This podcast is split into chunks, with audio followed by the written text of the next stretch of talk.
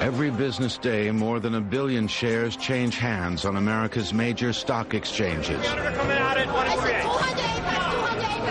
But it may be the most important street on earth, Wall Street. El cierre de mercados, la apertura de Wall Street.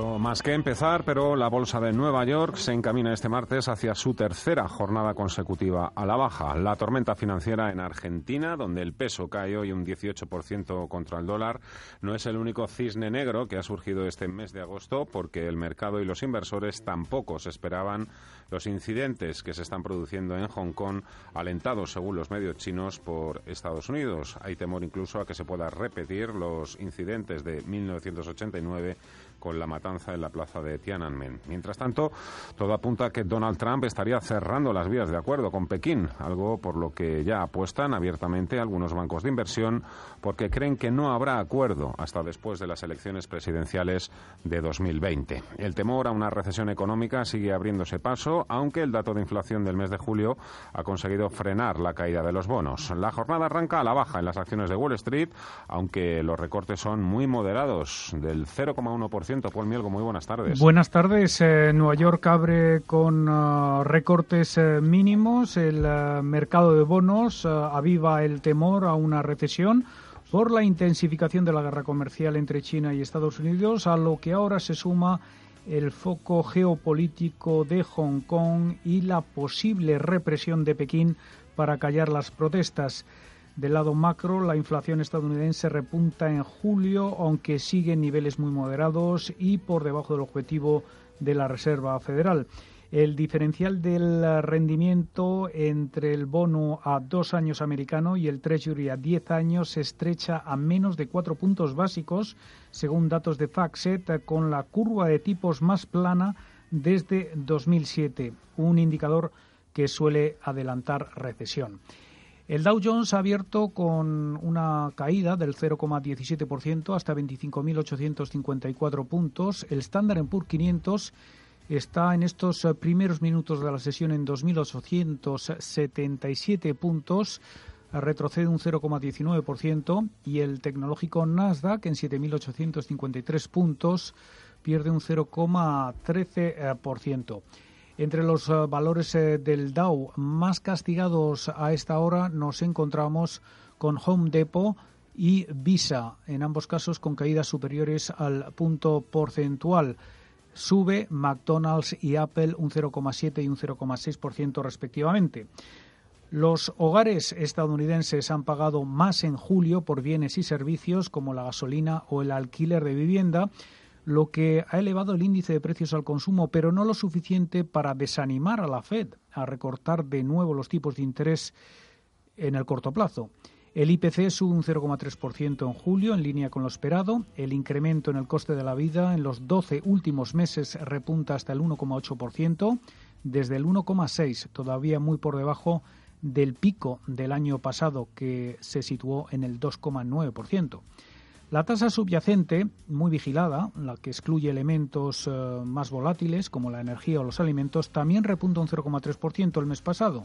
La tasa interanual aquí se eleva una décima, hasta el 2,2%. A las advertencias de ayer de Goldman Sachs sobre el impacto de la guerra comercial entre China y Estados Unidos en la economía, se suman hoy las de varios bancos de inversión. El director general de inversiones de VS, Mark Hafley, baraja un 25% de recesión si finalmente entran en vigor en septiembre los aranceles adicionales del 10% sobre los 300.000 millones de dólares en productos chinos. Vemos un 50% de posibilidades en nuestro escenario base de que se imponga el 10% de aranceles y creemos que el mercado ahora lo está descontando. En ese escenario, esto no es suficiente para arrastrar a la economía estadounidense una recesión. Así es que en ese escenario bajaremos un 25% de posibilidad para una recesión, pero por supuesto, si se incrementan los aranceles, el riesgo de recesión aumenta también. Un 25% eh, es lo que baraja eh, VS de recesión eh, si entran en vigor esos aranceles. Y Morgan Stanley, por su parte, sigue pesimista sobre el desenlace en la guerra comercial. El banco de inversión baraja un 20% de probabilidad de recesión en Estados Unidos. Su estratega jefe de inversiones, Andrew Sheets, cree que la recesión en los resultados de las empresas del SP500 es mucho más elevada. Creo que el caso de una recesión de resultados empresariales es más elevado que el de una recesión económica. Ya hemos tenido un rendimiento negativo en crecimiento anual para el SP500 en el primer trimestre. El segundo trimestre parece muy cerca del 0% en crecimiento y seguimos pensando que las estimaciones para los próximos trimestres son muy elevadas al menos para el tercer y cuarto trimestres. Así es que creemos que las posibilidades de rendimiento negativo para el SP500 y la renta variable global en los próximos seis meses es muy elevada. El rendimiento del bono a 10 años americano ahora mismo está en 1,644%, repunta ligerísimamente tras ese dato de IPC, aunque el 30 años baja al 2,11%, la curva de rendimientos muestra su mayor aplanamiento desde 2007. El Treasury, eh, el de referencia, se está desplomando a tal rapidez que un mínimo histórico en su rendimiento empieza a vislumbrarse en los próximos meses, arrastrado por las caídas de tipos en otros lugares del mundo, la oleada de ventas en las bolsas y los crecientes miedos a una recesión global. Los más pesimistas advierten de que si la Reserva Federal no actúa con la decisión eh, esperada y recorta los tipos de interés lo suficiente en cuantía y rapidez, o si China no lanza un enorme paquete de estímulos para frenar el daño de las tensiones comerciales, entonces la feroz caída de los rendimientos de los bonos podría ser solo un aperitivo. Cabe destacar que el rendimiento del bono a 10 años chino está cayendo también a mínimos de 2016. Y a los múltiples focos de incertidumbre para los mercados se ha venido a sumar últimamente el de Hong Kong. Las puertas de embarque en el Aeropuerto Internacional de la Región Administrativa Especial de China se han vuelto a cerrar hoy debido a la ocupación de los manifestantes en los edificios de las terminales. Las acciones de Cathay Pacific Airways han vuelto a desplomarse después de que algunos de sus empleados se unieran a las protestas. El aeropuerto de Hong Kong es uno de los más transitados del mundo y el tercero más grande de Asia, solo por detrás de Pekín y Tokio. La excolonia es también uno de los hubs financieros más importantes de la región y del mundo. Y con este panorama de tensiones geopolíticas e incertidumbre financiera en todo el mundo, el oro vuelve a ejercer su tradicional papel de valor refugio. La onza sube hasta 1.530 dólares, máximos de seis años.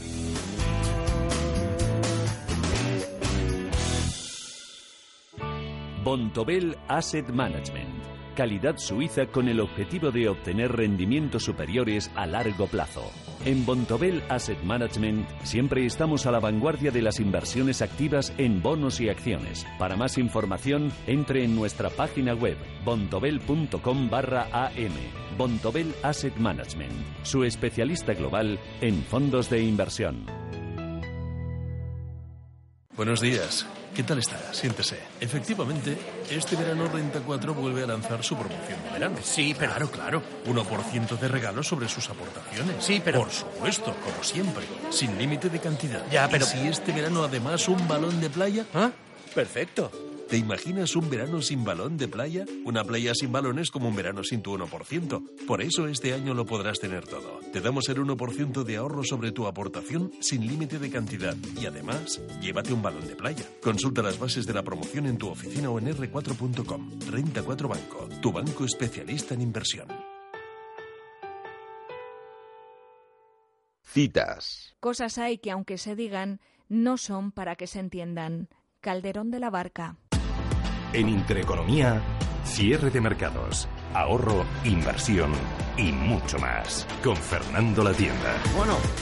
Y se producen los milagros, por supuesto, también en agosto, aunque evidentemente no en la bolsa, pero sí que lo que vemos es ya un cambio en el color de los índices norteamericanos, el Dow Jones y el Nasdaq 100, el SP500, tras una apertura ligeramente a la baja han empezado ya a girarse al alza. El que más sube hasta ahora ya es el Nasdaq 100, 0,7%, 0,41% arriba el SP500 y un 0,30% para el Dow Jones. Un giro al alza, todavía quedan muchas horas de aquí al cierre, pero eso es todo un alivio, porque aquí en Europa tampoco está siendo una jornada, digamos, fácil y las caídas Ahora se han reducido al 0,5%, pero han llegado a superar en algunos casos el 1%. El IBEX 35 tiene hoy casi la obligación de no perder el nivel de los 8.600 puntos y las garantías de que pueda conseguirlo son las mismas, de que no lo consiga. No hay ni un solo día de paz en los mercados y a la ración de todos los días en forma de guerra comercial y otros polvorines como el Brexit, Italia o Argentina, hay que sumar el problema estructural de la banca que sigue padeciendo una debilidad extrema. Hoy repite además como uno de los sectores más volátiles dentro del IBEX 35, como el BBVA, para el que todos son desgracias tras la crisis turca. Después llegaron México, López Obrador, el escándalo del excomisario Villarejo y ahora Argentina. El viernes pasado nadie se esperaba una victoria tan contundente del kirchnerismo y si Argentina iba a necesitar años para reconstruir su reputación en los mercados con la ayuda del Fondo Monetario Internacional, ahora los inversores están preocupados por saber lo que vendrá después de Macri. Si un portazo al Fondo Monetario Internacional y quién sabe si otro corralito financiero como en 2001. La situación, desde luego, no parece tan desesperada, pero tampoco conviene menospreciar a la clase dirigente argentina. De momento, el ahorro se ha ido a tomar viento con esa histórica depreciación del 30% del peso en la jornada de ayer y el hundimiento de la Bolsa de Buenos Aires, el Merval, que perdió un 38% de su valor y que se dispone a abrir este martes sus puertas en tan solo unos minutos. El peso argentino está sufriendo una volatilidad en en la jornada de hoy. Hace unos minutos la depreciación o el cruce, mejor dicho, con el dólar era un 18% más barato. Bueno, pues ahora esa caída se reduce hasta ahora un 9%. Se cambian los pesos por 0,1728 dólares. La filial del BBVA en Argentina precisamente fue ayer una de las cuatro componentes que más perdieron en el lunes negro con un desplome del 40%. Dentro del mercado español, con ramificaciones en Argentina, destaca el fuerte castigo para los títulos de Prosegur, que pierden más de un 20% en dos días. El Santander, por su parte, ha caído hasta el nivel de los 3 euros por acción y Telefónica está a dos pasos de perder el nivel de los 6 euros. Pura dinamita para un mercado que sigue purgando además los datos macroeconómicos o, como en el caso de hoy, el índice ZEW de expectativas sobre la economía alemana. La confianza de los empresarios del país se ha hundido hasta los menos 13,5 puntos en agosto, cuando se esperaba un menos 6,5. Los problemas de fondo que traen de cabeza a los inversores son más numerosos de lo habitual y hemos entrado de lleno en un periodo no apto para cardíacos. Aún así, los expertos de Bankinter recomiendan no dejarse llevar por el pánico. A pesar de las turbulencias, Rafael Alonso asegura que el fondo y la visión no deben hacernos perder la perspectiva. La primera es que después de todos los vaivenes, el SP500 norteamericano pues está a, un 5% de los máximos históricos. Esto te da la sensación de que el fondo del mercado es sólido. La segunda, eh, y no menos importante, es lo del yuan que tú comentabas. ¿no? Al final, que el yuan no se aleje de 7 de siete yuanes por dólar, eh, te transmite dos cosas. Uno, eh, que no vamos a vivir un déjà vu como el 2015. Dos, eh, que el PBOC, el que es el Banco Central chino, pues eh, no quiere una guerra de divisas, al menos de momento, o que aboga por la estabilidad financiera. Creo que hay que relativizar un poco. ¿eh? quiero decir, todos los riesgos que están saliendo, ninguno es nuevo eh, salvo lo de Argentina, pero Argentina pesa menos del 0,7% del PIB global. Quiero decir que genera mucho ruido, pero no cambia ni la visión de la economía ni del mercado. ¿eh? El tema de Reino Unido es verdad, va a seguir generando ruido, sobre todo según nos acerquemos a, a octubre, Perder los nervios es perder el dinero, pero intentar hacer una fortuna en agosto también puede convertirse en el viaje más corto para arruinarse. Buenas tardes a todos y bienvenidos a la edición de verano de Cierre de Mercados. En Radio Intereconomía, Cierre de Mercados.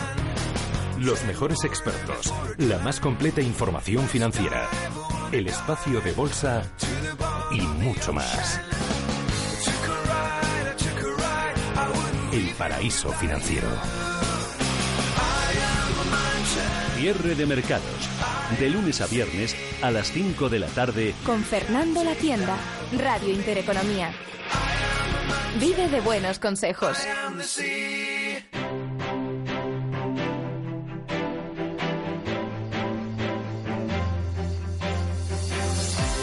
Las 3 y casi 45 minutos de la tarde vamos a repasar por dentro al IBEX 35 la jornada y lo más destacado en Europa, donde la bolsa italiana ha sido capaz incluso ya de darse la vuelta. Es la única que está subiendo ahora en solitario en Europa, pero el resto de índices europeos, Paul, están reduciendo también al mínimo las caídas.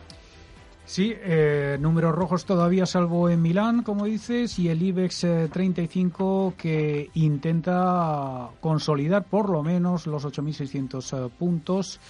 El selectivo español está ahora en 8.625, recortando un 0,59%. Eh, la bolsa que más está cayendo en Europa ahora es la alemana. Vemos al DAX retrocediendo casi un 1% hasta 11.569 eh, eh, puntos, pérdidas también de en torno al 0,6% para Londres y del 0,5% para París. Eh, el IBEX eh, eh, pues se ha encontrado con esa tormenta perfecta. veremos si llega a los mínimos anuales o no. Argentina, Italia, Brexit, China y Hong Kong son ahora los focos de inestabilidad que presionan a los mercados, sobre todo a los mercados de deuda. Pero Javier Villegas, director general de Franklin Templeton, cree que las cosas no están tan mal como pintan. Hemos visto, por ejemplo, el bono alemán o el bono eh, holandés a 30 años en negativo. ¿Esto, ¿Esto qué nos quiere decir? ¿Que Alemania y Holanda no van a crecer los próximos 30 años? ¿O el bono español que está cotizando a 23 puntos básicos, eh, 7 puntos básicos por encima de su mínimo histórico del, del, momento de, 2000, de 2009? ¿no? Entonces, bueno, pues eh, a nosotros nos parece que esto es un poco de, de sobrereacción y hay que mirar realmente a los, a los fundamentales. La economía americana sigue creciendo por encima de su potencial, eh, están en pleno empleo, los salarios están subiendo, hay buenos niveles de, consumo y el mundo, en el último dato del Fondo Monetario Internacional, sigue creciendo al 3,2%. Entonces yo creo que eso es lo que tenemos que, mirar realmente. Bueno, pues eh, el hundimiento del peso y de la bolsa argentina están castigando especialmente a los valores del IBEX con intereses en el País Austral, Santander, eh, aunque BBVA estamos viendo que hoy eh, sí que está recuperando posiciones eh, entre los que se salvan del IBEX, además de BBVA que está avanzando un 1,36% hasta 4 euros con 33 centavos.